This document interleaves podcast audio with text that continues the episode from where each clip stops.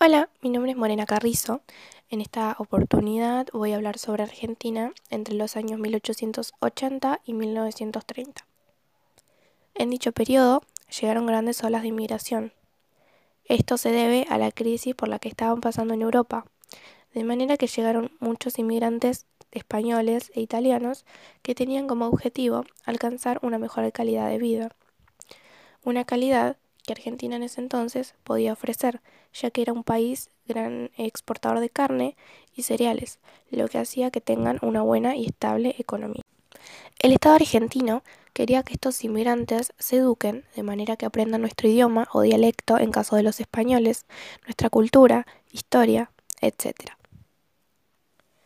Se sancionaron algunas leyes como la ley de residencia, que autorizaba al Poder Ejecutivo a expulsar del país a todo extranjero que perturbara el orden público. Y el ministro del Interior había anunciado que la ley solo se dirigía contra los agitadores y anticipaba la promulgación de una ley más amplia, que contemplaría el conjunto de los problemas de los trabajadores y que como delito se interpretaba cualquier movimiento de protesta o de petición colectiva, y aún la actitud pasiva de la huelga, usada como recurso de defensa.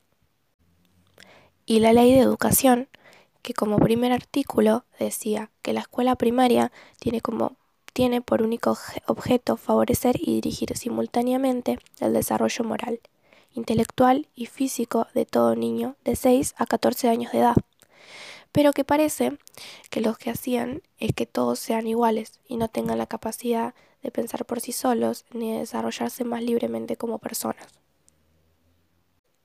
En el caso de la ley de, residencia y la de defensa social, afectaba a los inmigrantes, ya que básicamente los llegarían a expulsar del país si incumplen alguna de las reglas, pero que si un propio argentino incumplía, no iban a expulsar del país, demostrando el estado dominante, hipócrita y represor que existía en aquella época. También existía mucha discriminación en cuanto al trabajo y cómo vivían los extranjeros. Gracias por escuchar. Hasta la próxima.